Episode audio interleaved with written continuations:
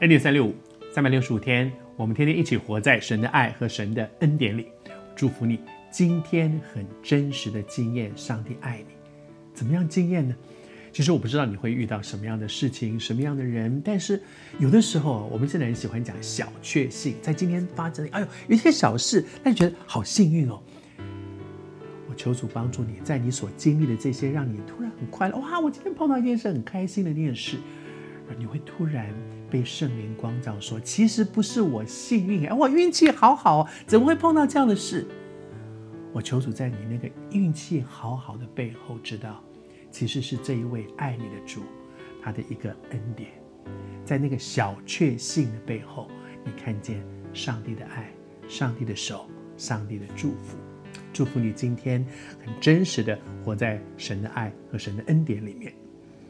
今天开始，我们要进入到受难周的礼拜二这一天。接下去之前讲的耶稣讲了好几个比喻，接下来呢？接下来就有好多他周围的人想要刁难耶稣。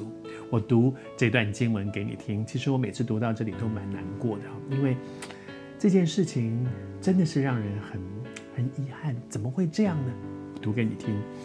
当时就在那个时候，有一群法利赛人，他们就出去，他们刚刚在听耶稣讲比喻，完了以后他们就出去，出去聚在一起商议讨论，讨论什么呢？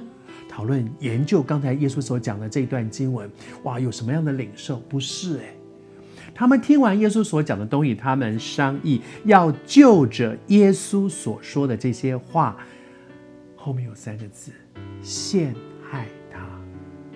他们听了耶稣所讲的东西，不是哇，今天这个。耶稣讲的这个比喻，这些信息里面有一些东西，其实给我好大的提醒哦，给我很多的光照，让我看到一些一些有很很好的一些领受。不是，他们不是完了以后出去开小组商议，今天啊听了这篇信息，我有什么领受，而是开小组哦，我们要从耶稣的话里面找到有什么东西，我可以陷害他。这群人是谁？这群人是法利赛人呢。法利赛人在圣经当中是最懂圣经的人，他们很认真的读圣经哦，他们的圣经的知识非常的丰富，然后天天拿着这些生命的知识去盯这个人哪里做错，那个人哪里做错，可是他们自己的生命落到一个什么样的光景里呢？他们天天在盯别人错什么，却看不见自己的问题。他们的问题是什么？当他们听完耶稣所讲的东西之后，不是哇，神的话好像一面镜子，让我看到我的问题，而是要陷害耶稣。一群很熟悉圣经的人的动机怎么会是这样呢？怎么会是为了要陷害人呢？求主施恩恩待我们。我也是一个基督徒，我也常常读圣经，我想你也是。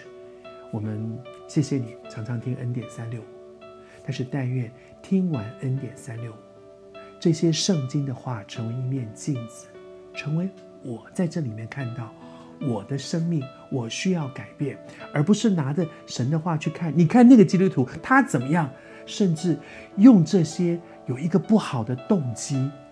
求主帮助我，让我每一次读圣经都有一个对的动机。上帝祝福你。